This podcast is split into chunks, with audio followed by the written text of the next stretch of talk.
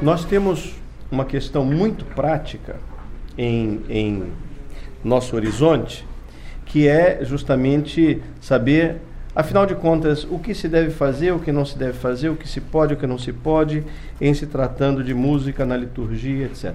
Bom, é, eu poderia dizer isso assim em mais ou menos 10 minutos, ou até menos, mas convém a gente estender um pouco mais o discurso e tentar com a paciência e a benevolência de vocês, e um pouco as raízes da questão. Não assim, desde Adão e Eva, porque fica muito longe, né? Mas é, começando aqui, é, de um certo tempo para cá, vamos colocar um Papa que se preocupou tantíssimo com essa questão e foi o iniciador de todo o movimento de, digamos assim, retomada e, e, e atenção ao, ao canto sacro, à música sacra, foi São Pio X. Começando dele né, até o Papa João Paulo II, que escreveu um documento é, admirável, bem pequeno, pouquíssimas páginas, é, no, no, como comemoração ao centenário do, do documento de São Pio X. Né? Então temos aí como do, dois, dois marcos, eh, São Pio X como o documento é, curiosamente escrito em italiano, é, tra le sollecitudini, que é entre as preocupações, né, é, como se traduz, e o documento de é, João Paulo II, que é o chamado quirógrafo, porque é um documento de próprio punho, do Sumo Pontífice João Paulo II, centenário do moto próprio Tra le sollecitudini de São Pio X sobre a música sacra. Então estamos aí entre os dois. Esses são os marcos é, dentro do, dos quais nos movemos e com muito, de modo muito sucinto. É, inclusive, eu vou dizer quais são os documentos importantes nesse período, os mais importantes, mas não vamos abordar todos, vamos tirar aqui e ali exemplo de alguns deles. Tudo isso construindo uma base para chegar no final e dizer o que é, o que não é, o que pode, o que não pode e mais alguma coisa sobre isso. Bom, então, uh, o documento de São Pio X é, já falei, Tra le Solitudini, de 1903. Depois vem um documento de Pio XII, é, Musice ou Musiche Sacre Disciplina, que é de 1955. Aí depois vem a Sacrosanto Concilium com o capítulo 6 de 1963. Depois vem um documento da Sagrada Congregação para o Culto Divino, chamada na época Sagrada Congregação para os Ritos, é, da época de Paulo VI ainda, é, Musicam Sacram. É um documento muito técnico que estabelece é, normas para as diversas formas de missa solene, cantada, não sei o quê. É bem detalhado. Esse a gente nem vai abordar, só estou citando porque ele é importante. E o de João Paulo II, que eu disse já para vocês, o quirógrafo, que é comemorativo do primeiro citado. E, inclusive, ele nesse, como não podia deixar de ser, ele sublinha e retoma muitas coisas desse primeiro documento. É, nesses documentos todos, é preciso que o leitor entenda uma coisa: existem partes que são normativas. Então, as normas são é, regras que dizem isso deve ser feito, isso não deve ser feito, isso pode, isso não pode. Partes normativas. E as partes axiológicas, que são, é, colocam os princípios Ora, as normas, elas tendem a mudar conforme o tempo. Por exemplo, houve tempo na igreja em que é, nenhum instrumento era permitido, nem no Ocidente nem no Oriente. Depois de um certo tempo, é, no Ocidente permitiu-se o órgão e mais alguns instrumentos, notadamente instrumentos de sopro. É, houve lugares em que instrumentos de corda e também até de percussão que é uma coisa muito delicada e muito perigosa, mas foram também aceitos. Hoje ainda, no rito copta, né, que é o rito é, da Etiópia e da Abissínia, enfim, norte da África, é, é, usa-se instrumento de percussão quando todas as liturgias orientais não usam instrumento algum, mantendo a, disciplina primitiva da voz sem acompanhamento, só a voz. Na Igreja Católica de rito ocidental, portanto, rito latino, nós temos os monges cartuchos que também observam a disciplina primitiva de não usar nem sequer o órgão, é só o vocal. E uh, os puristas do canto gregoriano preferem sempre o canto sem acompanhamento, mas isso uh, causa dificuldade aos coros medianos, porque uh, aqui, cair o tom é uma coisa que está na ordem do dia e o instrumento ajuda a sustentar. Enfim, só para vocês terem uma ideia. Então, a normativa antiga, antiquíssima, era justamente de usar instrumento algum. Os orientais mantiveram, os ocidentais abriram para os instrumentos. Só para dar uma ideia. Então, nos documentos todos nós vamos encontrar normativas. Essas normativas, elas flutuam ao longo do tempo. Ora uma coisa pode, depois não pode, depois pode de novo e assim por diante. Mas as partes axiológicas, os princípios, eles são praticamente, diríamos, imutáveis, têm valor permanente. Então, como é que se conjugam as duas coisas? Primeiro, quando você lê, você tem que entender se aquilo é uma normativa. Se for normativa, procurar saber se ela está vigente. Por exemplo, Vamos ver que em Trale Soletitudine, São Pio X coloca aqui: não são permitidos nem o piano, não confunda piano com órgão, pelo amor de Deus, nem o piano, se, se é, é bárbara, essa confusão é coisa de bárbaro, né? Ah, o piano, não, o piano não, é o órgão. Né? Então, é, é, não é permitido nem o piano, nem é permitido, são permitidos instrumentos fragorosos, como tambores semelhantes banidos da, da, da, do rito romano. No entanto, já é, na normativa vigente atualmente se diz outros instrumentos, falando, primeiro fala do órgão, depois fala outros instrumentos, portanto, abre assim indistintamente. Podem ser admitidos, é, contanto que adequados ao uso sacro, condigam com a dignidade do templo, etc. Vamos ver. Então, há uma diferença normativa, mas os princípios não mudam. Então nós podemos até questionar a normativa vigente se ela não é excessivamente permissiva, por exemplo. Isso é um questionamento legítimo. E como a normativa ela, ela pode ser modificada, melhorada ou piorada, então temos esperança que ela seja melhorada. Né? Mas vamos ver isso aí. Distingue então as partes normativas das partes axiológicas, porque senão você corre o risco de ler um documento é, é, anterior, por exemplo, à reforma litúrgica, chegar na sua paróquia e dizer, ó, São Pio X diz que não pode o piano, só que, ou o instrumento fragoroso, né? mas ele vai dizer mais a normativa litúrgica, que é direito litúrgico, chama-se isso, né? É, são normas de origem eclesiástica. Então, são mutáveis por definição. Ele vai dizer, não, mas a normativa atual não tem essa restrição. Essa aqui caiu. Mas o princípio, então você tem que ter segurança nos princípios, porque é a aplicação particular dos princípios que vai te dar segurança para fazer uma eventual crítica ou uma sugestão de melhoria. Você não pode citar um, um, uma, uma normativa que não está vigente, ela não é vinculante. Mas você pode citar um princípio e aplicar o princípio dizendo, por exemplo, este uso não está adequado ao, à dignidade do templo e não favorece a edificação dos fiéis. Isso você pode dizer. Então vamos ver. Ao ler, portanto, é, distinguindo a parte normativa da axiológica, precisamos distinguir é, justamente essas duas coisas e entender que a parte normativa ela é uma tentativa de concretizar, de colocar na prática os princípios num dado contexto. Os princípios são perenes, a variação da normativa tem por objetivo aplicar os princípios à realidade particular que é mutável.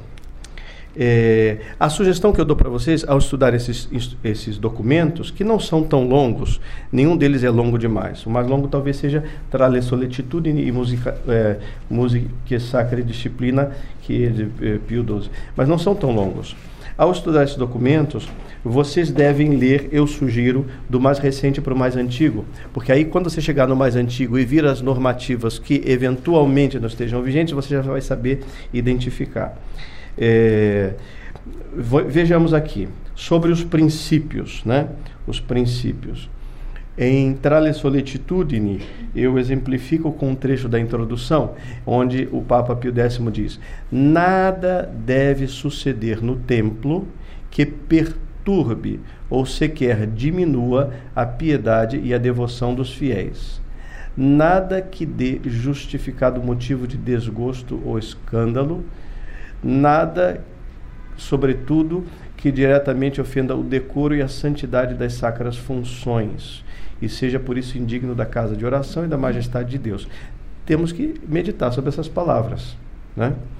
E vamos ver que com pequenas variações, mas o conteúdo é sempre o mesmo, elas se repetem essas, essas preocupações. Vejamos ainda, onde ele traça princípios gerais, que é o número 1 um do documento, é o primeiro título do documento, a partir do número 1, um, diz assim: A música sacra participa participa do fim da liturgia, fim geral da liturgia, que é a glória de Deus e santificação dos fiéis. Né? É, e ainda prosseguirá dizendo que a música deve possuir em grau eminente as qualidades próprias da liturgia, que são a santidade, a adequação das formas. É difícil traduzir a expressão italiana original. Ele usa bontà delle forme. Bontà literalmente significa bondade. Em português, bondade tem um sentido moral, embora possa se usar também no sentido até metafísico, a bondade do ser, né? mas normalmente é usado no sentido moral. E aí, aí falar de bondade das formas é, é, difícil traduzir. Então vamos colocar assim, adequação das formas. Alguns traduzem como delicadeza das formas, que não é muito exato, e, e assim por diante. Bom, é, adequação da forma. Então, santidade, adequação das formas e a universalidade. Então, vamos ver daqui a pouco isso. São princípios gerais. E no quirógrafo de João Paulo II, que é uma recente, é um exemplo também de, de aceno aos princípios no quirógrafo tem assim, peraí.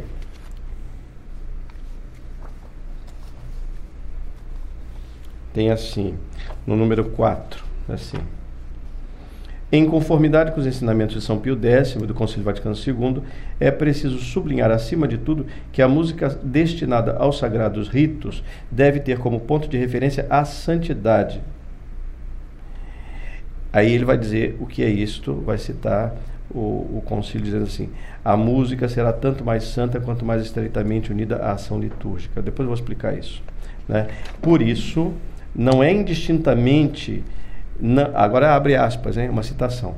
Não é indistintamente tudo aquilo que está fora do templo, em latim profanum, templo é fanum em latim, fanum e o que está fora do templo é o profanum. Então, a citação que ele faz é a seguinte: não é indistintamente tudo aquilo que está fora do templo, profanum, que é apto a ultrapassar-lhe os umbrais, quer dizer, entrar no templo. Fecha aspas, Paulo VI. Falando sobre música. E hoje nós vemos, e ele vai dizer justamente no quirógrafo, que infelizmente vai insinuar, né, que infelizmente tudo o que estava fora do templo, profano, entrou no templo. entrou e ganhou direito de cidadania. Né? Então, há uma questão aí que mereceria mereceria ser explorada. Eu faço uma nota de pé de página agora, tá? Nota de pé de página.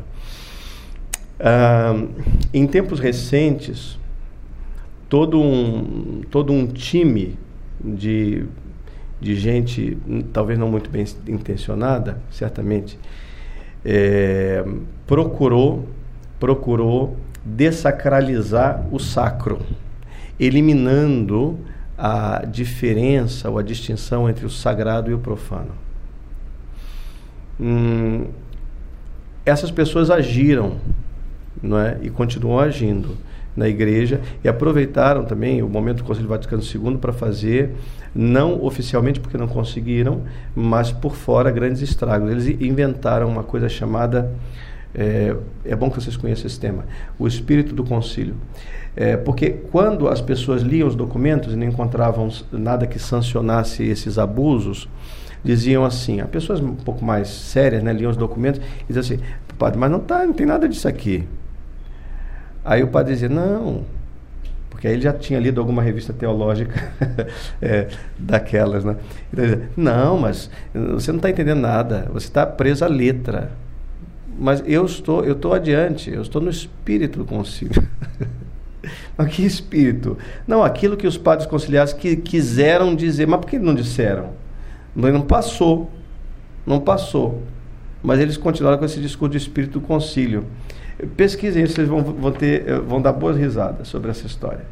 Pois bem, então, é, estávamos aqui. Os princípios são perenes, e o, o princípio aqui é, o número 4, que eu me perdi um pouco falando dessas coisas, é santidade, é, depois depois ele vai dizer que seja verdadeira arte, ou seja, a, a bontade deleforme, que eu falei para você é difícil traduzir, seja verdadeira arte, e por fim, que tenha o, também o, o, a característica de universalidade. Vamos falar de tudo isso daqui a pouco, eu espero. Bom, adiante. É, alguns princípios, ah, já então falamos deles individuando-os um pouco. Né? Primeiro princípio que a música sacra participa da finalidade geral da liturgia, que é a glorificação de Deus e santificação dos fiéis. Isso está na é, Trale Soletitudine, já mostrei para vocês, e também está na é, Sacro Santo Concilium, repetindo quase literalmente, número 112, que diz assim. É,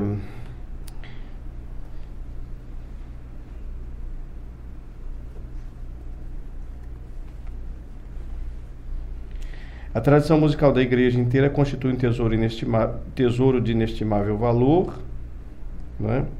é, ocupa dentre as demais expressões da arte um lugar proeminente, principalmente porque o canto sacro, etc., faz parte necessário integrante da liturgia solene. Hum? Tá. Então, aqui está. Aí depois o segundo princípio, é, é, o segundo princípio, já vimos, ela deve ser santa. Então, o que significa, ó, os princípios são, ela deve ser santa, deve ser verdadeira arte, é o tema da bontade deleforme que eu falei para vocês, e deve ser é, de caráter universal. Vamos ver cada um desses pontos. Deve ser santa. Em que sentido entende Pio X que ela seja santa? Ele entende santo como com oposição a profano, né? É, oposição a profano. Número 2 aqui. É. Aqui, ó. Por oposição a profano, diz assim. A música sacra deve possuir em grau eminente as qualidades tais que eu falei, santidade, etc, etc. Deve ser santa. Por isso, excluir todo profano, não só em si mesma, mas também no modo como é desempenhada pelos executantes. Então vamos lá.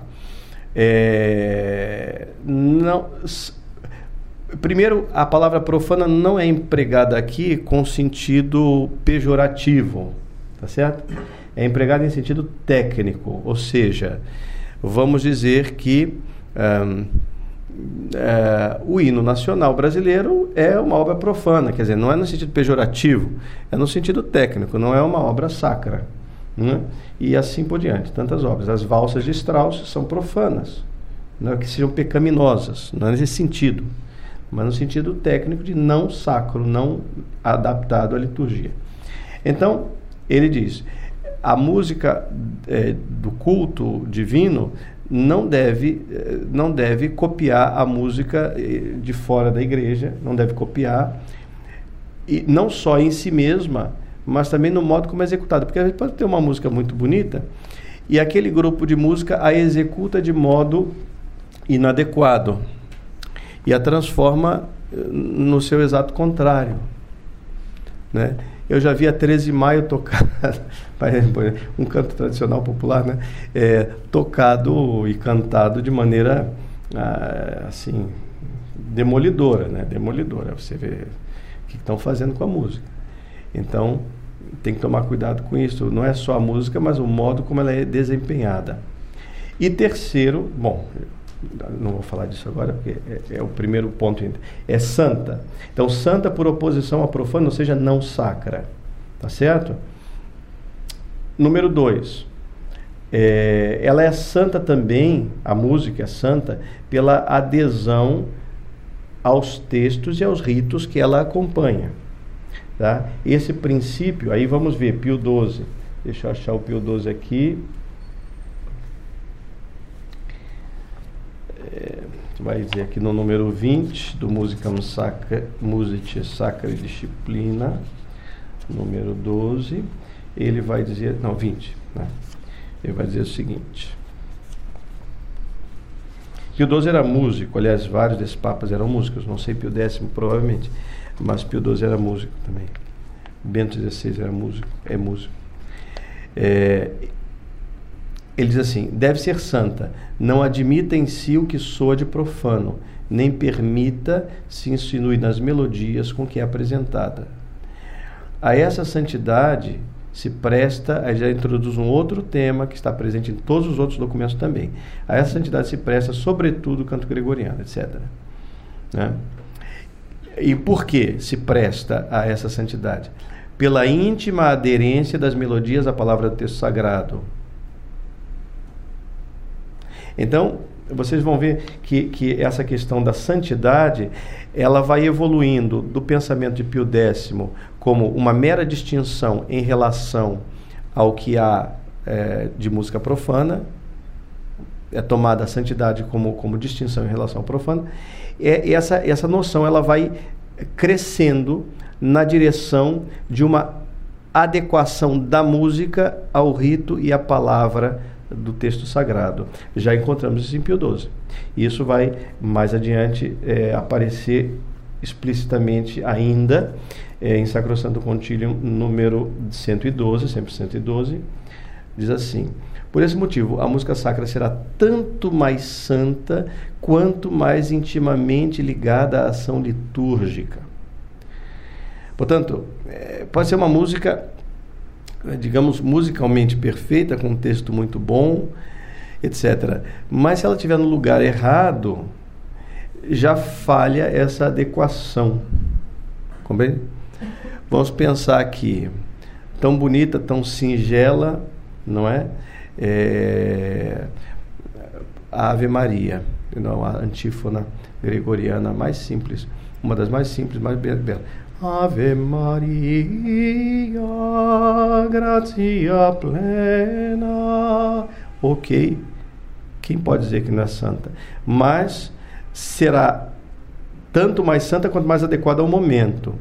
Se eu coloco a Ave Maria no momento da comunhão, a comunhão deve ser um momento eucarístico, quer dizer, explicitamente eucarístico. E a Ave Maria é eucarística se você quiser, porque ela é mãe de Jesus, Jesus é que está na hóstia consagrada, é, é ele, então, bom, aí a gente justifica tudo, mas não é muito honesto isso. Quer dizer, é preciso que seja claramente eucarístico. Estamos falando disto, da Eucaristia. Então, você coloca a Ave Maria numa, por exemplo, numa entrada de, um, de uma missa de Nossa Senhora, ou eventualmente até como canto final de uma missa qualquer que seja, porque cabe entendeu? Agora, na comunhão não é um canto eucarístico. Aí você vai ter que arranjar um canto. Se é uma festa de Nossa Senhora, então você arranja um canto que seja ao mesmo, ao mesmo tempo eucarístico e mariano. Existem, existem. Alguns foram compostos com essa dupla valência, né? Eu poderia citar vários. Bom, enfim, é, portanto, adequação. A noção de santidade caminha de uma mera distinção em relação ao profano para uma adequação maior ao texto e ao momento litúrgico. Então, não se nega o ponto de partida, mas se acrescenta, é, se, se cresce na compreensão desse quesito santidade. E, e por fim, no, no quirógrafo é, de João Paulo II, ele vai dizer, ele vai dizer sobre a santidade o seguinte é, número 5. É assim. Sim, parágrafo 2. Né? Todavia, como a música moderna foi inventada principalmente para uso profano, deverá vigiar-se com maior cuidado para que as composições musicais de estilo moderno que se admitem na igreja não tenham nada de profano, não tenham coisa alguma de profana. Não tenham reminiscências de motivos teatrais e não sejam compostas, mesmo nas formas externas, sobre o andamento de composições profanas. Desculpem, este era, eu disse que era o quirógrafo, mas é, ainda é tradução de atitude. Aqui eu tenho muitos documentos e não transcrevi nada, então está aqui na minha mão ainda coube, mas o quirógrafo está aqui. Número 5, é, parágrafo 2, é assim. Todavia, esta qualidade, eh, ou seja, ele está falando da vontade eleforme que ainda não tocamos, mas eh, dentro ele vai falar da santidade. Todavia, essa qualidade por si não é só suficiente ou seja, que seja, que seja verdadeira arte. A música litúrgica deve, de fato, responder aos seus requisitos específicos, a plena adesão aos textos que apresenta. Quando é que uma música não adere ao texto? De duas maneiras. É, isso pode ser interpretado tecnicamente, quando, quando, a música, quando a letra não cabe na música. Isso é uma falha grave técnica, né? É, falha musical propriamente dita. É, mas também a, a música não adere ao texto quando o texto diz uma coisa e a música diz outra. Porque a música fala, a música é linguagem, pense nisso, né? A música diz coisas. Você não precisa. Você pega uma, uma obra de um compositor clássico qualquer, por exemplo, que não, não seja cantada, seja só tocada, uma sinfonia, qualquer coisa. A, aquela música fala. Ela transmite, transmite conceitos, ela transmite eh, estados de espírito, ela transmite muita coisa. Né? Então, a, a música fala. Então, quando a, a letra, o texto, diz uma coisa e a música caminha num sentido oposto, por exemplo, você tem um ato penitencial com uma música que não, não tem nem cheiro de penitencial, por exemplo, não é? E assim por diante. Hum, então a música está dizendo uma coisa diferente do que o texto procura dizer. Então a música não aderiu ao texto desse ponto de vista. Né? Então, a plena adesão aos textos que apresenta, a consonância com o tempo e o momento litúrgico para o qual é destinada, a adequada correspondência aos gestos que o rito propõe. Está vendo? Ele está desdobrando aquela ideia da plena adequação da música às palavras e ao rito litúrgico. Os vários momentos litúrgicos exigem de fato uma expressão musical própria, sempre apta a fazer emergir a natureza própria de um determinado rito. Ora, proclamando as maravilhas de Deus, portanto, é um, uma linguagem de exultação, a música, né? uma música exultante, proclamando as maravilhas de Deus. Ora, manifestando sentimentos de louvor, de súplica, ou ainda de melancolia pela experiência da dor humana. Pensa nas músicas é, numa missa de Requiem ou é, na, nas música, na música de um ato penitencial, né? Então, manifestando a, a experiência da dor humana, uma experiência, porém, que abre a fé e a perspectiva da esperança, da esperança cristã. Bom, então, entendemos já o que seja a santidade. A santidade é duas coisas, nesse caso, oposição ou diferenciação do, do profano, da música comum, e também adesão o mais possível aos, aos textos e aos ritos sagrados. Ponto. Santidade da música, primeira qualidade. Segunda qualidade, estamos sempre nos princípios. Que ela seja verdadeira arte. Já citei várias vezes o termo bontade reforme. Vejamos o que diz, então, o nosso documento é, original, primeiro, de São Pio X, Trale Solicitudine, número 2. Diz assim. É, deve, eh, deve ser arte verdadeira, não sendo possível que de outra forma exerça no ânimo dos ouvintes aquela eficácia que a igreja se propõe a obter ao admitir na igreja, ao admitir na liturgia a arte dos sonhos. Seja verdadeira arte. Isso aqui é um assunto que tem a ver com a parte técnica da, da música, né? Teríamos muito o que dizer a respeito disso, não temos tempo mas é, pratica-se muito barulho e de arte se tem pouco. Outro dia desse eu estava ouvindo uma música no rádio, estava no carro, alguém colocou um rádio, havia umas músicas é, de compositores e cantores católicos assim. É, não que seja a proposta deles colocar aquilo na liturgia, mas tem gente que coloca e acha que está tudo, tudo normal, né? Porque uma coisa é a música com temática religiosa. Você pode fazer uma música com temática religiosa eh, com características quaisquer do ponto de vista musical. Mas se ela vai ser usada na liturgia, então nós temos que atentar para esses detalhes. E eu via que a, a música era de uma pobreza melódica, não sei se alguém mexe com música aqui, mas de uma pobreza melódica muito grande. Ou seja, a melodia é um aspecto que é totalmente transcurado e para disfarçar a melodia pobre, Então, quem entende música vai, vai entender o que eu estou querendo dizer. Para disfarçar a melodia pobre, é, o compositor, ou o cantor, enfim, coloca muitos ornamentos em cima de algumas notas. Ornamentos que não constituem o corpo melódico da música. É um enfeite em cima de uma nota, ele faz um malabarismo em cima de uma nota e daqui a pouco faz em cima de outra, que torna até difícil das pessoas acompanharem se quiser cantar junto. Ele canta sozinho, se exibindo, né? E, mas se você pegar a linha melódica sem os ornamentos, você vai ver que ela é paupérrima. Outra coisa que é usada muito para disfarçar a pobreza da melodia, que é o corpo da música, a melodia é o corpo da música, é, é também é também são os arranjos instrumentais. Então, você enfeita o pavão. Então, quanto mais enfeitado o pavão, menos as pessoas olham para o pé do pavão, que é feio, né? Já viram o pé do pavão? Ninguém olha o pé do pavão. Né? É feio. Mas ele é tão enfeitado, abre aquele leque assim, a gente nem olha o resto. É o que acontece. E, além dos, dos, dos arranjos instrumentais elaborados em cima, para distrair, né? É como aquela, aquela mulher com 5 quilos de maquiagem. Mas por que botou tanta maquiagem? Será que ela é bonita? Né? Eu vi um negócio hoje, me perdoa as mulheres, isso aqui é uma brincadeirinha só. Mas tem um fundo de verdade.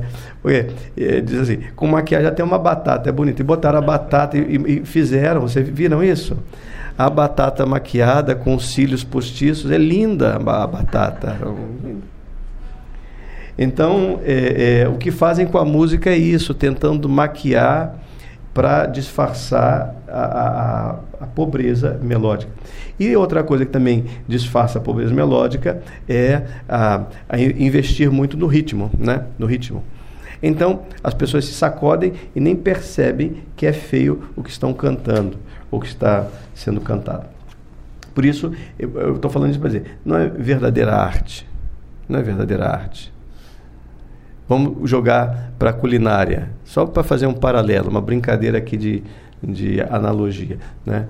Uma comida bem feita não precisa de malabarismos no tempero, né? Se os, se os ingredientes são bons, não precisa malabarismo no tempero. Eu conversei com uma, com uma francesa, mas ela, ela é pessoa assim muito ligada a recepções é, oficiais, porque ela é esposa de um diplomata, etc.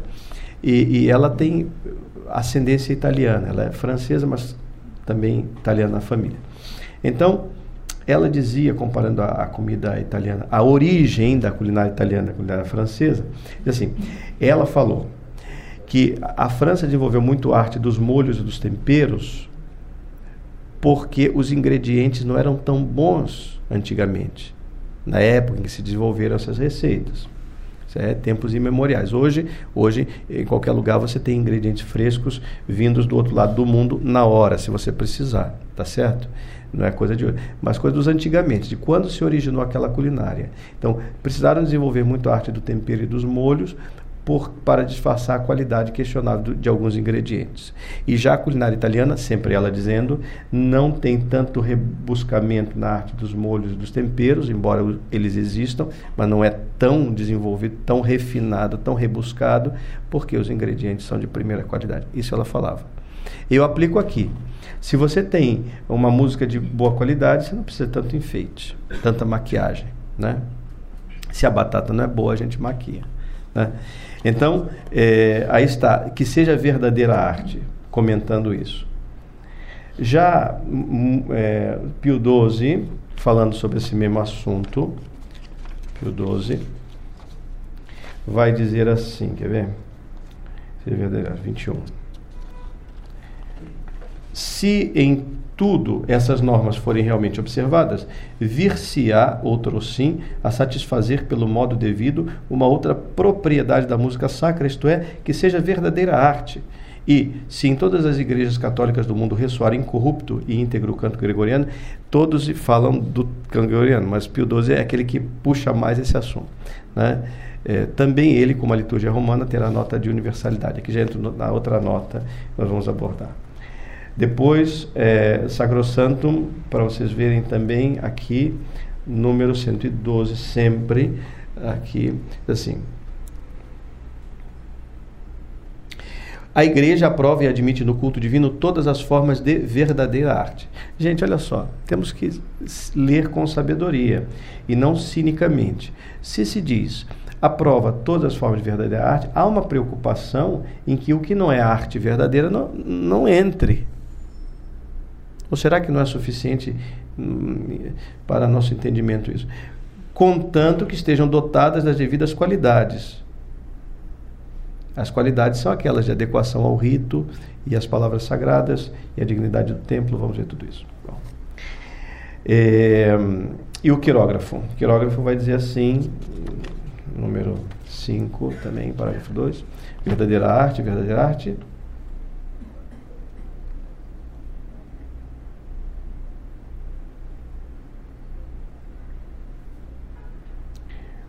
Ah, é, primeiro parágrafo.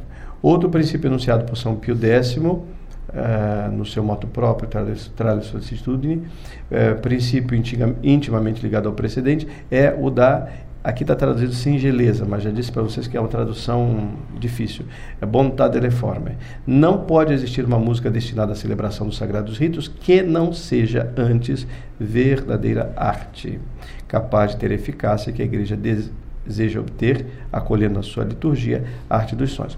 Quando fala verdadeira arte, pode parecer a um incauto que estejamos falando de alguma coisa necessariamente rebuscada. Não é. Por exemplo, esse cantozinho que nós fizemos aqui no início é tão bonito, é tão perfeito, tem uma melodia, melodia tão fácil, ao mesmo tempo tão sublime, não é? Nós cantamos com facilidade e, e, e nos deleitamos espiritualmente. Né? O Senhor fez em mim maravilhas, santo é seu nome. Não há nada demais, dificuldade alguma, e no entanto é sublime. Ele nos traz uma reverberação até do gregoriano, enfim. Portanto, pode ser uma coisa simples, mas que seja verdadeira arte. Uh, agora, uma terceira uh, qualidade que ele deve ter, seja universal. É, tenha um, uma, uma uma, um caráter de universalidade. Veja o que diz uh, São Pio X aqui. Seja ao mesmo tempo universal, no sentido de que, embora seja permitido a cada nação admitir nas composições religiosas aquelas formas particulares que, em certo modo, constituem o caráter específico da sua música própria, São Pio X diz estas devem ser de tal maneira subordinadas aos caracteres gerais da música sacra que ninguém da outra nação ao ouvi-las sinta uma impressão desagradável. Aqui, nota de pé de página também necessária é o seguinte. É, ele, quando escreveu isso em 1903, o ouvido e as referências musicais das pessoas ainda eram outras, apesar de ser muito próximo de nós historicamente. Mas hoje já houve uma desconstrução da sensibilidade, tá certo? Esse é o problema da desconstrução da sensibilidade, que é muito interessante. É, a, a, pessoa, as pessoas são conduzidas a gostar do que é feio e a tomar o belo pelo feio, o feio pelo belo, né? E daqui a pouco, como o belo é uma via de acesso à verdade e ao bem, então fica comprometida essa via de acesso e a gente fica na confusão. Então, a, sensibilidade tem sido desconstruída ou destruída. Portanto, quando ele fala aqui que ninguém sinta é, nada desagradável ouvir uma composição, e isso caracteriza, ninguém de outra nação, é, isso caracteriza a universalidade, é, para os nossos tempos isso teria que ser, hum, digamos assim, mais explicado. Porque hoje é capaz de uma pessoa ouvir uma coisa boa e se sentir é, mal. Como de fato eu já ouvi o caso de uma moça que se sentia muito mal ao ouvir canto gregoriano. Aí havia algum problema espiritual também. Né? Vocês que me entendam. Mas havia um problema espiritual aí também. Agora, não é inegável que uma pessoa com pouca cultura musical, com, com pouca é, referência de, de, de, música fora do seu, do seu quadrado, ela vai entrar numa liturgia, suponhamos, armênia ou bizantina, melquita, e vai ouvir, não é, um canto um canto bizantino e pode ser que ela sinta, dependendo do, do, nível da sua ignorância, até vontade de rir, porque é um negócio diferente. Eu já vi isso. Então, gente com vontade de rir de uma coisa que tem a mínima graça. Mas por quê? As suas referências são nulas. Outro dia desses eu estive é, no cemitério. Vocês imaginam que a gente tem que ir ao cemitério de vez em quando, padre, né? E é, enquanto eu fazia as orações pela pessoa lá da família que me tinha chamado, perto ali havia um outro enterro e quase saindo para sepultar. E as pessoas cantavam uma música, ou tentavam cantar. Era uma música eu não conhecia, é, certamente alguma coisa pentecostal assim, mas o que, eu, o que me chamou a atenção é que, na verdade, as pessoas não cantavam, elas recitavam um texto ritmicamente. Sabe? É como se eu dissesse: Olha, ah, tirei o pau no gato, tô, mas o gato, tô, não morreu, reu, reu. Sai, cara, tem um negócio aqui, não gravou, ficou feio, pode repetir. Então, então isso é um rap. Atirei o pau no gato, desse jeito. Agora, você vai cantar a melodia, então, atirei o pau. Olha a diferença. Existe música. Caiu. Existe música e existe recitação.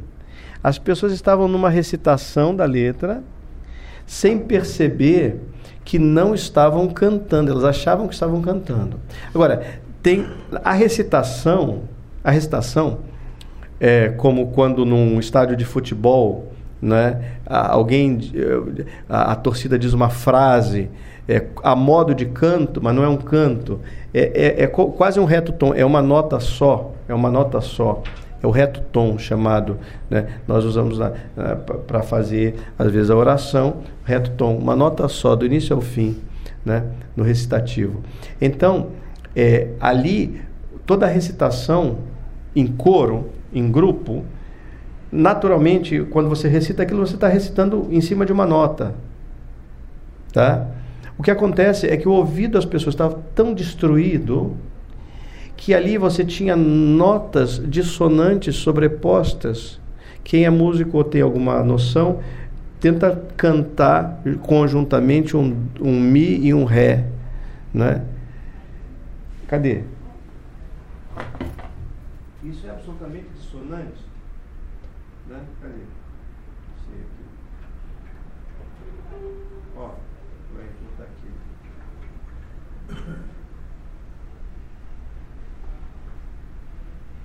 Um Ré, um Mi. Junta.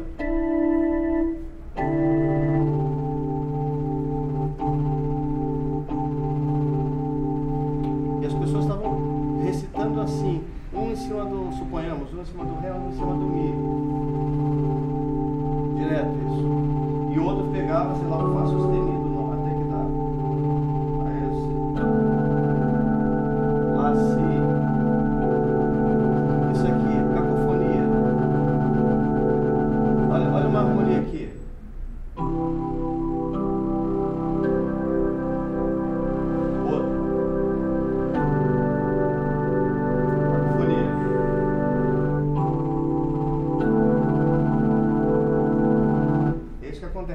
pessoas não têm, elas não tinham percepção, número um, de que, está, que não estavam cantando, elas estavam recitando, e estavam recitando cada um em cima de uma nota que era absolutamente dissonante com o sujeito que estava à sua direita e o outro à sua esquerda. Era um negócio assim desesperador, né? É, dava uma agonia ver isso recitando como um rap, né? Então é, é, isso, uma pessoa com essa falta, com essa sensibilidade musical destruída, ela vai ouvir ela vai ouvir é, um canto bizantino, ela vai rir. Ela vai rir. É engraçado. né? Tem que ser engraçado. Vai ouvir um canto gregoriano, vai sentir mal. É possível, é engraçado. Né? Então, vamos lá, que eh, a universalidade, São Pio X diz que, eh, embora sejam possíveis em cada, em cada lugar as formas particulares que constituem o caráter específico da música daquele povo, essas características particulares devem estar de tal maneira subordinadas aos caracteres gerais da música sacra que ninguém de outra nação ouvi-las sinta uma impressão desagradável. Mas supõe-se aí uma mínima boa vontade né, e uma mínima sensibilidade não destruída. Bom, aí é,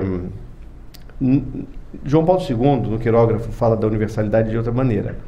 Assim, mesmo considerando a diversidade cultural, se evite Ó, diversidade cultural deve ser considerada.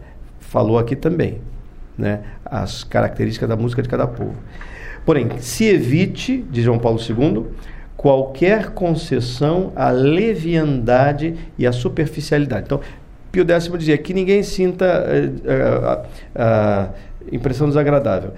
O João Paulo II vai mais fundo, porque a posteriori, né? Então ele já viu tudo o que aconteceu e diz assim: que se evite qualquer concessão à leviandade e à superficialidade. Então, agora, a noção de universalidade tem dentro de si, a partir de agora, essa consideração crítica. Ou seja, para que seja universal, ela não pode conceder nada à leviandade nem à superficialidade. Aí você tem que ver quando é que as composições musicais são levianas e superficiais. Né? O canto gregoriano é apresentado como modelo supremo em que fariam bem é, se inspirar as demais composições, embora isso não seja obrigado. É, aqui, por exemplo, em Tralia Solicitudine, o, o, o Papa Pio X vai dizer assim: aproximação do, do, gregoriano. Né? Por tais motivos, o canto gregoriano foi sempre considerado o modelo supremo da música sacra, podendo com razão estabelecer-se a seguinte lei geral. Uma composição religiosa será tanto mais sacra e litúrgica, quanto mais se aproxima no andamento, inspiração e sabor da melodia gregoriana, será tanto menos digna do templo, quanto mais se afastar daquele modelo supremo. Essa melodia que eu propus no início, pro, é, propositalmente, é do Padre Gelinot, é, músico francês do período, não sei aí, anos 60, 70, mas ele se inspirou no gregoriano e fez essas belíssimas e, e, e fáceis melodias. Então, que se inspire no sabor da melodia gregoriana, ela será mais digna do templo, etc. Um, que ia dizer eu a respeito disso? Tinha mais uma questão. Vou lembrar daqui a pouco. É, também, também uh, o Papa João Paulo II fala exatamente, ele retoma essa, com muita força essa, essa, como se diz, essa recomendação. Ele diz assim, quer ver? No quirógrafo, número 7 e número 12, diz assim: Entre as expressões musicais que mais correspondem à qualidade requerida pela noção de música sacra, particularmente a litúrgica, o canto gregoriano ocupa um lugar particular. O Concílio Vaticano II reconhece-o como, abre aspas, canto próprio da liturgia romana, fecha aspas, a qual é preciso reservar, na igualdade das condições, o primeiro lugar nas ações litúrgicas celebradas com canto em língua latina. É, eu quero comentar isso, eu, essa frase do Concílio Vaticano II, muita gente não entende. É, em igualdade de condições, o canto gregoriano ocupa o primeiro lugar nas ações litúrgicas. O que significa igualdade de condições? Esse é, esse é o ponto. Muita gente não entende isso.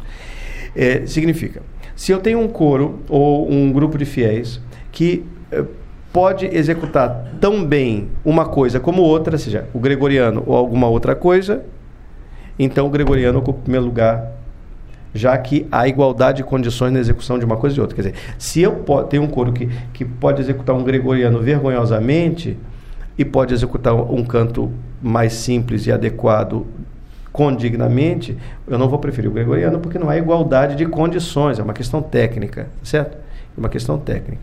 Havendo igualdade de condições, pode ser, eu consigo fazer esse, consigo fazer esse, não vou fazer esse aqui. É isso que significa. Bom, vejamos. Então, São Pio X ressaltava. Peraí, desculpem que uh, me perdi um pouquinho. Ah, tá. São Pio X uh, ressaltava que a igreja é o herdou dos antigos padres, guardando ociosamente durante séculos, eh, e ainda hoje o propõe aos fiéis, considerando como supremo modelo de música sacra. E tá. Aí, no número 12, ele vai dizer assim, quer ver? Número 12. No que diz respeito às composições musicais litúrgicas, faço minha a regra geral que São Pio X formulava com esses termos, abre aspas, uma composição para a igreja, tanto sacra e litúrgica, quanto mais se aproximar no andamento, na inspiração e no sabor da melodia gregoriana, e tanto menos digna do templo, quanto mais se reconhece disforme daquele modelo supremo. Fecha aspas. Faço minha essa regra, de João Paulo II. Não se trata, evidentemente, de copiar o canto gregoriano, mas muito mais de considerar que as novas composições sejam absorvidas pelo mesmo espírito que suscitou e pouco a pouco modelou aquele canto. Aí depois ele é, tece outras considerações. Bom, é, e havia mais uma outra questão, mas eu vou pular um pouco. Ah, vou pular, mas vou pular só em parte. Eu quero uh, sinalizar a existência desse tema já em São Pio X.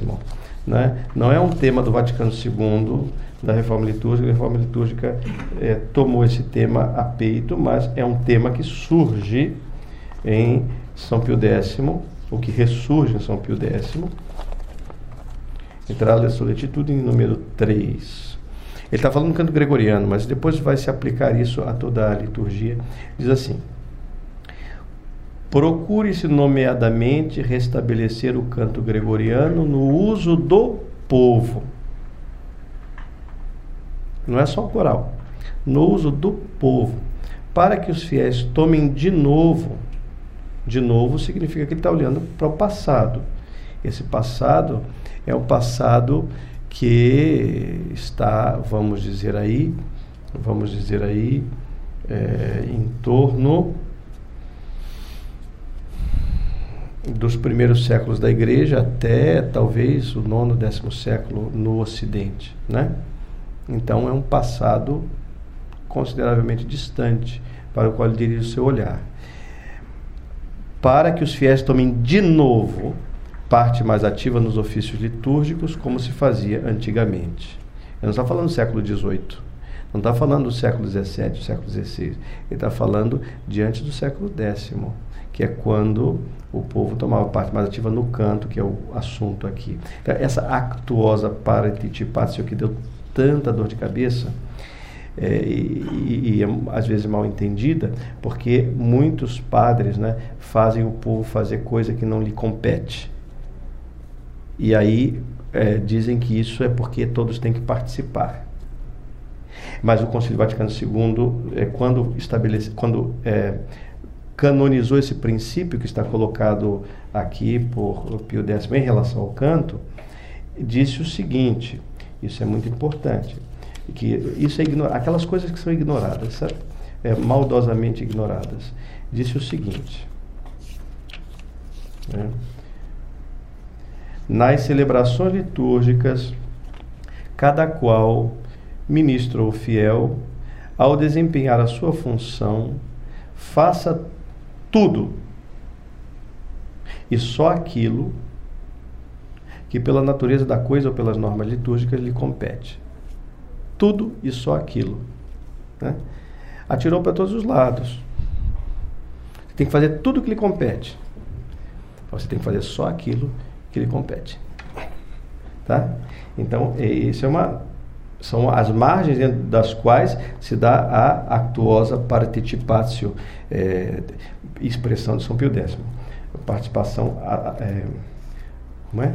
Sei como traduzir isso, é, ativa, enfim. É, o quirógrafo número 6 também fala disso, mas vou pular um pouco, porque senão fica muito longo. A normativa vigente. Eu falei dos princípios, né? alguns princípios. Normativa vigente. A normativa vigente ela vai tentar pegar esses princípios e aplicar concretamente. Então, vamos pegar essa normativa. Já sabemos, primeiro em relação à música e depois em relação ao texto. A normativa, ela se divide em normativa positiva, eu dividi assim, né? Positiva e negativa, quer dizer, o que é para ser e o que não é para ser, tá certo? Normativa positiva, letra A. Então, já vimos em Sacrosanto Contílio número 112 que ela, a música, ó, música primeiro, depois texto, estou falando da música, tá? Música é aquilo que a gente toca lá. Lá, lá, lá, lá, lá, lá, lá isso é a música, né? O, que as pessoas às vezes que não entendem chamam de ritmo, isso não é ritmo, ritmo é outra coisa. É, né? Lá, lá, lá, lá, lá, lá é a música. E depois tem o texto que as pessoas chamam de letra, ok? Falando de música. Essa música, ela tem que ter aquela adequação chamada santidade. Tanto mais santa quanto mais adequada ao rito e às palavras sagradas, tá? A música tem que se adequar ao rito, se é um rito penitencial, se é um rito de, de exultação, etc, etc. E tem que se adequar se é um rito de adoração, se é um rito de ofertório, se é um rito de comunhão, a música tem que se adequar, tem que dar o clima, né, tem que uh, sintonizar com isso. E também tem que se adequar às palavras, porque as palavras não podem dizer uma coisa e a música dizer outra coisa. Muito bem. Além disso, a música, estou falando, portanto, a melodia, é, tem que ser verdadeira arte. Nós já vimos isso. Então, melodias pobres, mal feitas, que precisam ser disfarçadas com muito tempero e muita maquiagem para serem engolidas, então não são boas. E sobre a música ainda, sobre a música ainda, no quirógrafo número 5 diz assim: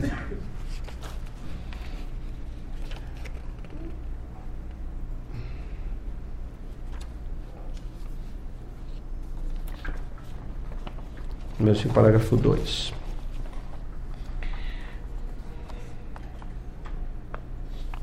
Já li, mas vou, vou, repetir. Os vários momentos litúrgicos exigem de fato uma expressão musical própria, sempre apta a fazer emergir a natureza de um determinado rito. Ora proclamando a maravilha de Deus, ora manifestando sentimentos de louvor, de súplica, melancolia, etc, etc. Então, a música é linguagem, entendam isso. A música tem que dizer a mesma coisa que o texto diz e que o rito diz.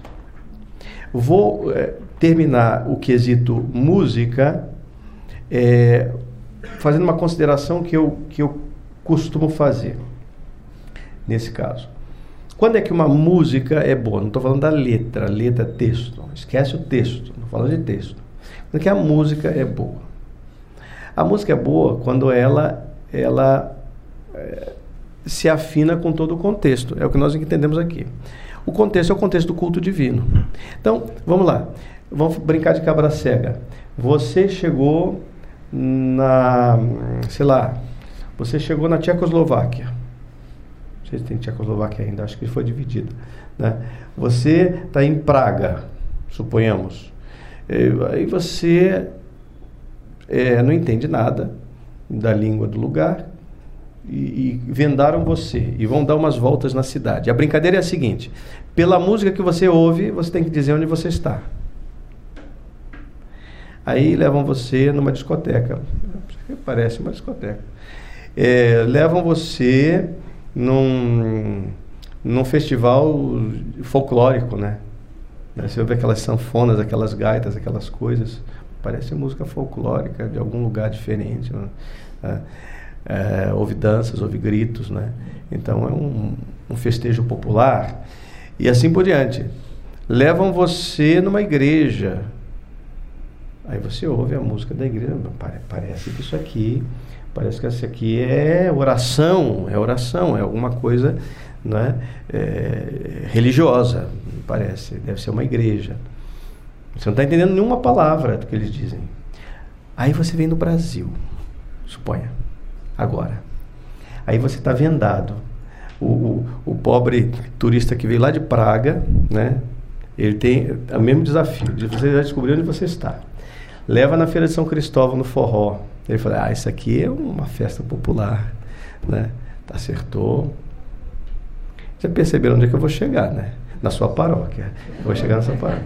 Aí ele leva o turista na sua paróquia. E onde é que você está? Ah, eu voltei lá de novo. Aliás, aqui está melhor ainda. né? Só que ele errou. Por quê? A música não cumpriu a sua função de linguagem. Ela não está adequada ao que se propõe. É tão simples, meu Deus. É tão simples.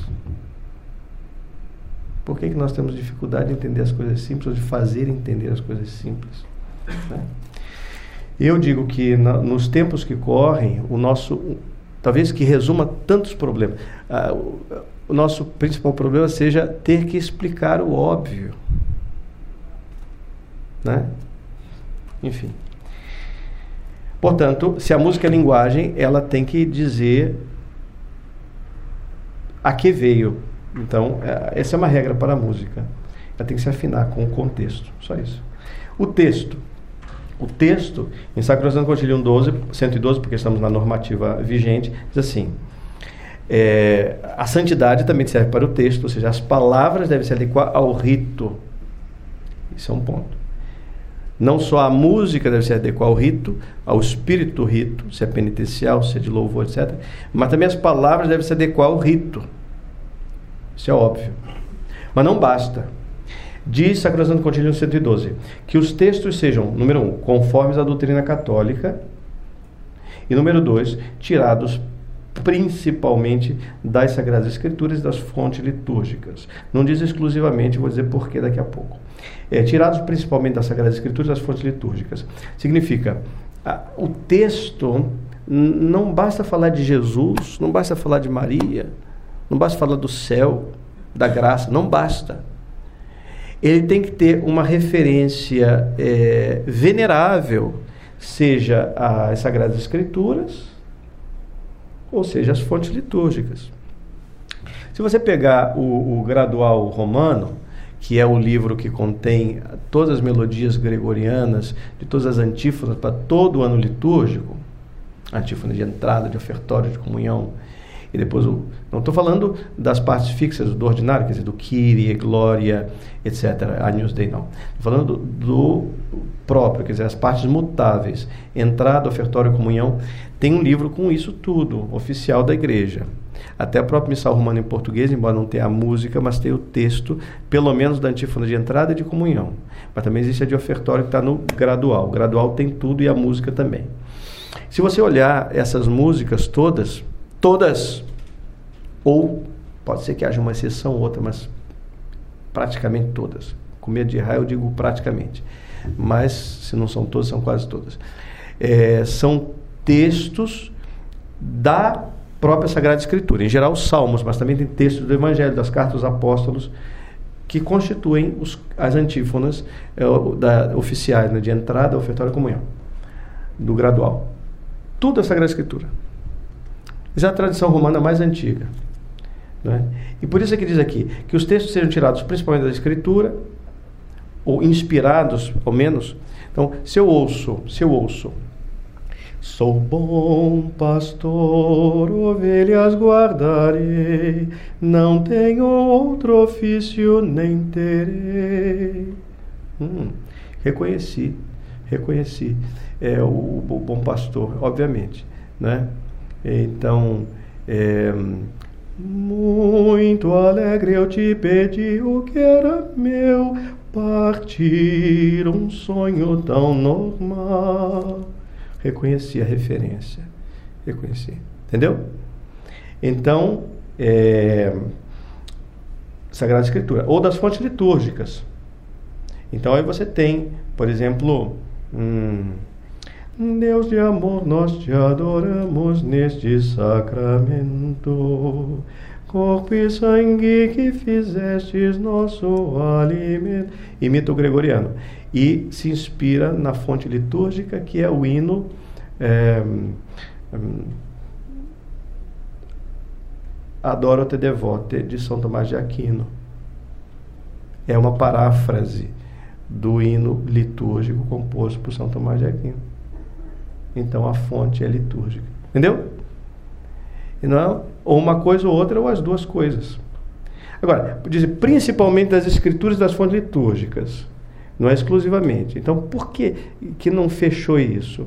Porque existem outras coisas. Por exemplo, textos que não são litúrgicos, mas são de tal sublimidade da tradição. Por exemplo, textos de Santa Teresa d'Ávila e de São João da Cruz são poemas maravilhosos que constam como hinos atualmente, se não me engano, na liturgia das horas, na versão espanhola, obviamente, da liturgia das horas, poemas de São João da Cruz e Santa Teresa d'Ávila são de uma sublimidade inigualável.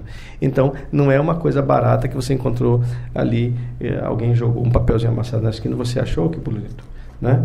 É uma fonte venerável, mas em, em geral, Sagradas Escrituras e fontes litúrgicas.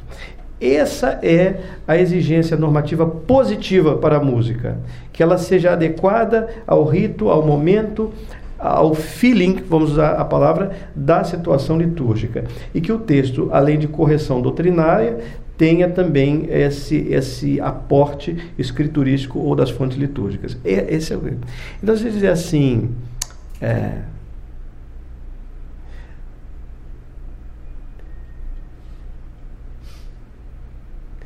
tão distante, tão próximo, presença doce incomparável.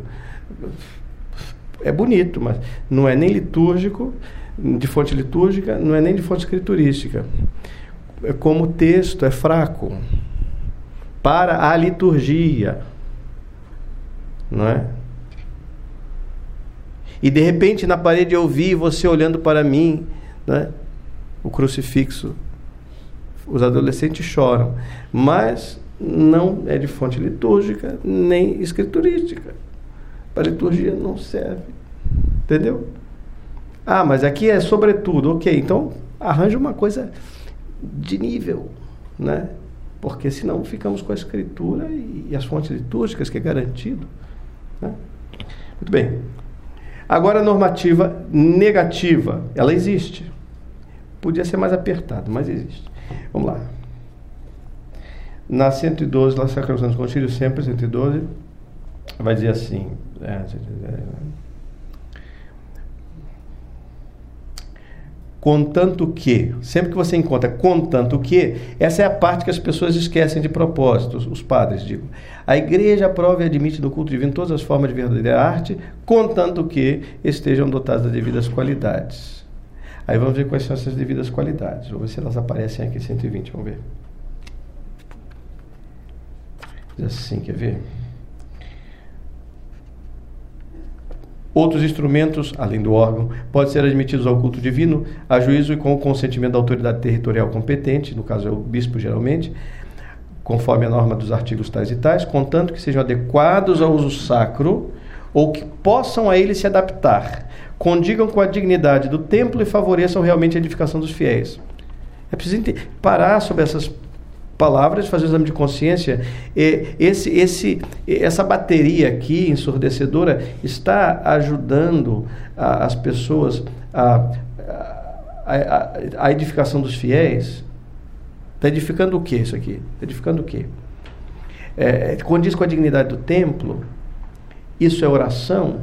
Ou isso é uma mera diversão sob pretexto de oração? Sejamos honestos. Não é?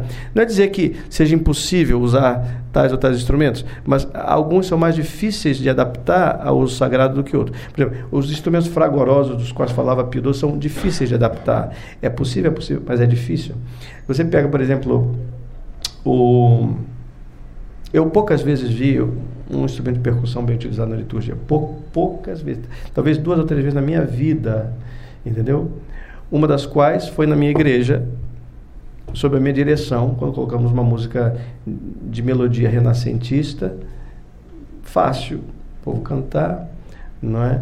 é na, sim, não, na simplicidade de eterna afeição, vos damos, Senhor, a nossa oblação. É o canto de ofertas. Mudai nossa oferta, ó Cristo Jesus na vossa oblação da ceia da cruz. E essa melodia tem um que renascentista, cabia uma, uma delicada percussão com flautas e órgão. Foi feito e ficou bonito. Mas não é todo mundo que faz isso direito, não. É muito difícil. E aí depois você acha que tem que botar um tambor em tudo, uma bateria em tudo. Então, aí realmente complica. Se vocês querem um exemplo digno, de uso de instrumentos até de percussão, mas que o pessoal não consegue fazer porque não tem referências. É, é, é, você vai procurar de Ariel Ramírez, a chamada Missa Criolla. E antes que me acusem de estar fazendo propaganda da, da, da missa afro, porque é criolha, tem nada a ver, não é?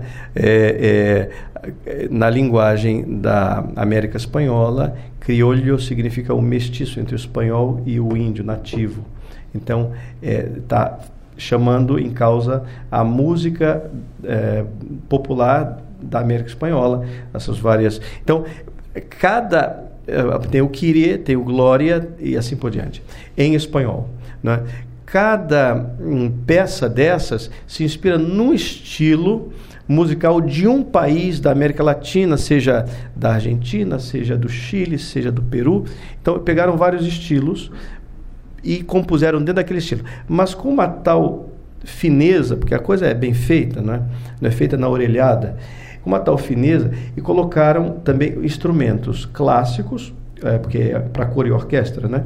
Então colocaram o cravo, pode ser também o órgão ou o piano, usado assim de maneira muito, muito delicada, e também ah, alguns instrumentos de percussão da música latino-americana e aquelas flautas com som de, de madeira é, soprada que tem na, no Peru, por exemplo, chama a quena. A quena tem som grave, som agudo, tem até alguns chocalhos, mas é usado de uma maneira tão sublime que você diz, bom, isso aí, isso aí é a música do céu, não é? Não é uma macumbinha lá. Eu aconselho, vocês vão se surpreender. O que, o que o compositor e os coros, né? Tem até uma participação de José Carreira fazendo o solo do, do Senhor tem piedade. Né? Senhor tem piedade de nós outros. Senhor tem piedade de nós outros. Senhor, tem piedade nosso. E o coro entra. Tem piedade, Senhor, piedade nosso. E o Glória é exultante, muito bonito, né? tem percussão, mas é uma coisa sublime. Não é, não é avacalhado, porque o problema, eu, vamos usar a linguagem né, popular, o problema é a avacalhação, o problema é o brega, o problema é o desconjuntado aquilo que João Paulo II chamava de, é, de formas descuidadas e superficiais, leviandade e superficialidade. Isso que não pode acontecer. Mas como é difícil, vamos entrar já, já entrando na questão prática, como é difícil é, aplicar dessa maneira conscienciosa determinados instrumentos, é preciso que haja alguém com muita formação litúrgica e musical, ou então que a gente elimine aquilo que não estão sabendo usar não é? Até porque nem toda música pede tais coisas. A, a bem da verdade, quase nenhuma música pede tais coisas. Não é? Bom, eu quero então é, concluir aqui a 37 e vou, e vou dar uma, um fechamento aqui. Olha aqui, ó. Isso aqui é sobre a enculturação, porque tem um tema ligado à música também, e tem muitas ressonâncias, né? Essa questão. Então, assim, número 37, da Sacrosanto. A igreja não deseja impor na liturgia uma forma rígida e única para aquelas coisas que não dizem respeito à fé ou ao bem de toda a comunidade. Antes, cultiva e desenvolve os valores e dotes do espírito de várias nações e povos, o que quer que nos o que quer que nos costumes dos povos de fato não esteja ligado indissoluvelmente a superstições e erros, examina-o com benevolência e, se pode, o conserva intacto. Até por vezes admite-o na própria liturgia, contanto que contanto que é sempre importante, é sempre esquecido, esteja de acordo com as normas do verdadeiro e autêntico espírito litúrgico. Bom, eu convidaria vocês sempre nessa conclusão, a meditar sobre essas, essas questões. Um momentinho só. Prometo que estou realmente terminando, mas não posso deixar de lado este número 14 aqui. É... Parágrafo 2.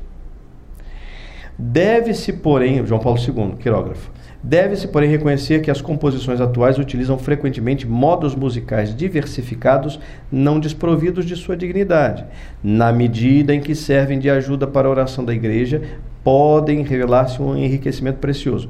É preciso, porém, vigiar a fim de que os instrumentos sejam aptos para uso sacro, correspondam à dignidade do templo, possam sustentar o canto dos fiéis e favoreçam a sua edificação. Quando as pessoas estão se sacudindo na igreja, ao invés de rezar ou de sintonizar com o espírito e da liturgia, essas pessoas estão sendo edificadas em quê? Aquilo, vamos falar, né? aquilo é uma catarse, né? Aquilo é um é para se divertir, é para é como, como uma ginástica, uma coisa assim, uma, uma diversão, né? Então pode fazer. Aquelas senhorinhas estão sendo estão levando dois em um, porque podia ser uma, uma recria, atividade recreativa para os idosos ali na praça, na frente da igreja, e depois a missa, ou o contrário, mas é tudo na igreja. É, Edifica, edifica em quê? Se edifica em quê? Me responda, em que isso edifica espiritualmente? Então está fora da normativa, não está tá fora dos critérios. O que eu lamento, então vamos lá, eu preciso, vou dizer o que eu lamento já. Vamos meditar sobre esses textos e buscar referências concretas. Eu dou referências concretas que podem ajudar. Por exemplo, é, o coro, o coro do, do, do, Vaticano atualmente, desde de há um tempo atrás, de alguns anos atrás, tem como regente o maestro Frisina, Marco Frisina, é sacerdote, Monsenhor Marco Frisina. Ele é muito bom, ele tem composições de todo tipo, sacra e não sacra, é, tem até uma ópera que ele fez, da Divina Comédia, é, só uma provocação. No inferno ele colocou heavy metal. E, então, é, mas tudo bem. É, enfim, ele fez muitas músicas litúrgicas são usadas atualmente no, no coro Vaticano e, e, no mundo inteiro de Frisina. Ele é um excelente compositor. Ele tem o dom de fazer coisas bonitas, é, fa, fáceis para os coros medianos e até não tão treinados, e também que podem ser simplificados ainda para o canto geral da Assembleia. Frisina é uma referência boa. Depois também a, a, os cantos que são é, popularizados pela pelas gravações, etc., dos, dos, mosteiros aqui no Brasil. O Mosteiro de Ponta Grossa, por exemplo, é um bom exemplo. É, é, é, preciso que as pessoas, os músicos, tenham acesso a publicações musicais. Existem várias publicações musicais interessantes, com seleções de músicas litúrgicas. Não são publicações perfeitas, mas contêm coisas muito boas, e algumas nem tão, não, nem tão boas, mas em geral cumprem o seu papel. A principal delas, hoje que eu conheça, chama-se é, Vamos Cantar, ou Cantos de Orações, porque saiu com os dois nomes. M muitas partituras, são mais de mil músicas, etc. Tem coisa boa ali. Eu também. Uh, o, o, repertório um, mesmo de canto litúrgico popular mais tradicional, que vem se perdendo. É bom recuperar, nós temos excelentes autores brasileiros, inclusive, né, que foram muito esquecidos, mas que devem ser recuperados. Por exemplo, essas traduções de Gelinot, que é francês, que eu falei para vocês, mas também os brasileiros, por exemplo. Um, um, suponhamos, vocês conhecem, que está no coro do, do, do, CDB, começamos uma vez, ensaiamos isso aí. É, Senhor meu Deus, obrigado, Senhor, porque tudo é teu, é teu o pão que oferecemos, é tua vida que vivemos. Obrigado, Senhor. Então, coisas assim, existem muitas dessas. É, não tem esse, só esse, estilo. Eu cantei para vocês antes outra, Sou Bom Pastor, é um estilo diferente, mas bastante adequado também. É, buscar referências concretas, né? Porque não adianta só dizer, é, isso é bom, é, deve se fazer assim, não se deve fazer assado e não dar exemplo. Exemplo ajuda a formar a sensibilidade. Finalizando, gostaríamos que houvesse, eu pessoalmente gostaria que houvesse, uma normativa mais clara, no sentido de uh, talvez um, algumas restrições mais é, amarradas. O, o ordinário, quer dizer, o bispo do lugar, pode estabelecer restrições. A legislação litúrgica estabelece essa possibilidade. Né? Ele pode estabelecer restrições. Na verdade, ele é quem deve conceder o uso disso ou daquilo. Da mesma forma, ele pode restringir. E, então, essas coisas devem ser utilizadas. Mas, lendo e agindo com inteligência, dando referências concretas, nós podemos melhorar um pouco a situação como digo, gostaria que a normativa fosse um pouco mais clara, um pouco mais restrita, para coibir certos abusos. Mas quando a normativa foi feita, talvez, não sei, estou tentando ser benévolo, não se sonhava que pudesse chegar ao ponto que chegou. Né? Então, esperemos que os próprios abusos, eles, eles e, e os, os mal entendimentos, né? eles é, provoquem a autoridade eclesiástica em algum momento a estabelecer regras mais, é, mais é, apertadas em certas questões, porque a experiência mostra que os sacerdotes, infelizmente, deviam ser mestres em liturgia, pelo menos medianamente, não cumpriram o papel de interpretar bem os princípios. Então, eles precisam de normas restritivas. Né? Eu acho que isso deve ser feito e, e, espero que seja feito em breve. Mas enquanto não, a gente vai tentando melhorar a situação, oferecendo coisas boas. Eu aprendi que, em, em, em todo sentido, melhor do que você às vezes é necessário você bater de frente contra o erro e, e, e falar é, diretamente, contestando o erro e rebatendo, sem, sem dúvida. Mas eh, quando a situação não exige isso, de modo assim imediato, quando é possível você esperar, pacientar. Então, a melhor maneira eh, de se fazer a coisa é oferecer coisas boas. Porque quando a pessoa experimenta o bom, ela já não quer mais o ruim. Ela só come o que não presta porque ela não conhece o que presta. Depois que conhece, eu me lembro. Desculpa, não, não quero que me julguem snob, não, pelo amor de Deus. Eu, eu fujo dessa dessa peixe. Mas, enfim, só para lhes dizer, é, eu, eu tive que passar uns tempos estudando na Itália, três anos e meio, e das coisas maravilhosas da Itália, a mais maravilhosa de todas é o sorvete. É, nenhum sorvete dito italiano, por mais caro que seja aqui, chega aos pés de qualquer sorvete de esquina lá em Roma. E eu, quando vim para cá, não conseguia tomar sorvete por uns dois anos, eu acho, para lhes dizer. Quando você prova o autêntico, você não quer outra coisa. Entendeu? Então a melhor coisa a fazer para combater o que não presta é oferecer às pessoas o que é bom. Só isso. Tá? É, não tenho a pretensão de ter respondido a todas as dificuldades, falar de todas as coisas, mas eu acho que deve ter servido para alguma coisa. Então agradeço a vocês, não sei se tem perguntas ou o que, se a hora já avança, não, não sei.